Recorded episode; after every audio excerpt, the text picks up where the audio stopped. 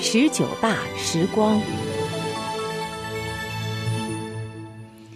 昨天出席党的十九大的各代表团围绕习近平总书记所做的十九大报告进行了热烈讨论。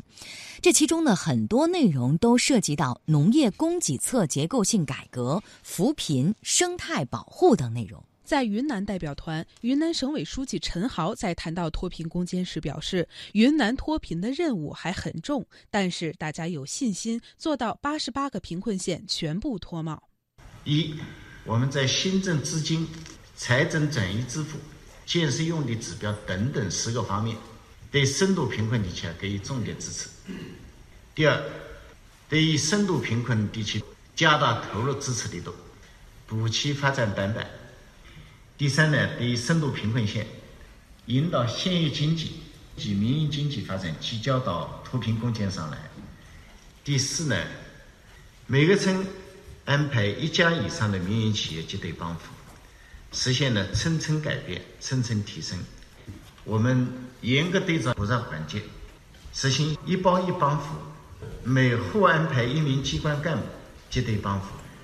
在重庆代表团，重庆市委副书记唐良智表示，在十九大报告中，总书记再次强调要坚决打赢脱贫攻坚战，并首次提出要实施乡村振兴战略，为全国也为重庆更好地解决“三农”问题和区域整体贫困问题指明了方向。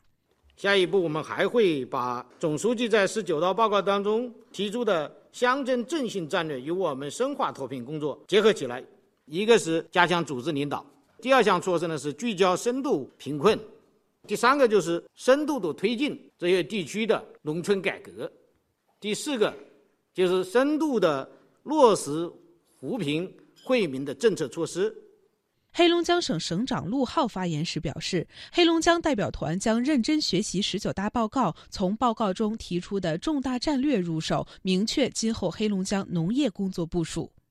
这次报告有一个极其重大的历史贡献，就是鲜明提出了我们社会的主要矛盾是人民群众不断增长的美好生活需要同发展不平衡不充分的矛盾。供给侧结构性改革也是要满足需求啊。龙江最突出的优势正在发生变化。什么是我们的优势？我觉得我们当前非常突出的。农业、林业、生态优势，在黑龙江未来，叫立足龙江，面向全国，在思考人民对美好生活向往的需要当中，有重大的战略意义。除此之外，各代表团还就十九大报告中建设生态文明方面的内容进行了热烈讨论。甘肃省省长唐仁健表示，在生态建设问题上要举一反三，要知耻而后勇。在祁连山的保护治理上，我们工作没有做好，深感痛心。现在中央通报以后呢，四个多月已经过去。现在想起来，当时对我们是猛击一掌、棒喝一声，现在还感到有切肤之痛。省委省政府以知耻后勇的精神，以呢实之又实的举措，从三个方面进行努力：进一步提高思想认识，提高政治站位，进一步树牢“绿水青山就是金山银山”的理念。十九大报告不仅引发党代表热烈讨论，也在全国各地掀起学习热潮。各地农民群众深入学习领会十九大报告精神，并表示将以十九大报告精神指导农业生产，加快步子奔向全面小康。四川省德阳市中江县吉凤镇石垭子村村民吴顺高是党的好政策。让我们石垭子村从一个穷山沟村变成了今天的所有村。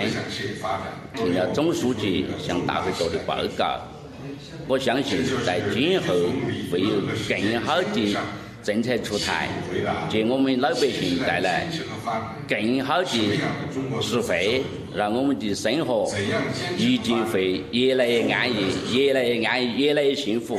新疆尉犁县兴平乡达西村党党委书记沙乌尔芒利克，我们达西村现在是百分百好的我们达西村现在百分之百好得多，美丽乡村的房子、楼房都有了，老百姓的生活提高了。听了总书记的报告，总书记安排怎么干，目标一个一个都落实好。总书记，我们达西村各民族太想您了，如果有机会的话，到我们达西村去走一趟吧。有机会的话，我们达西去一趟。内蒙古通辽市开鲁县开鲁街道党工委党办主任张建卫。听了习总书记的报告，我心情特别激动，感到非常的自豪和骄傲。尤其在基层党建方面，对我们提出了更高的要求。作为一名基层党员，在今后的工作中，我们将在十九大精神的指引下，充分发挥基层党建最前沿的平台作用，及时把党的政策传递给广大群众，发挥党员志愿者的力量，开展好党员志愿服务，用真情去帮助社区的弱势群体，比如一些空巢老人、留守儿童，还有贫困家庭，真正把党和政府的关怀送到居民家中。山东省德州市庆云县渤海路街道范安村村民刘德喜：十九大报告说到了我们的心坎上，使我们的农村的发展有了更多的希望。今后我们不仅仅要靠党的政策，更要提高我们的自身素质，用更现代化的模式去耕种好我们的土地，去经营好我们的农村。黑龙江七台河市金沙新区第一管理区种植户李强。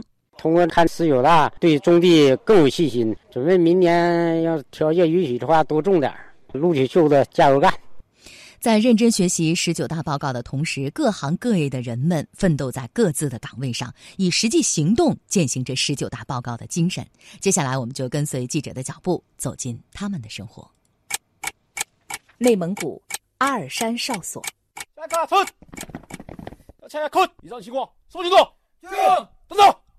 早上八点半，一天中又一次巡逻开始了。张伟和战友登上巡逻车。窗外，前些天还青翠的草原已呈现褐黄色。远处边境线上，松贝尔口岸白色国门上那枚红色的国徽格外醒目。习主席那年来的时候，比现在这可冷多了。那会儿都穿着大衣。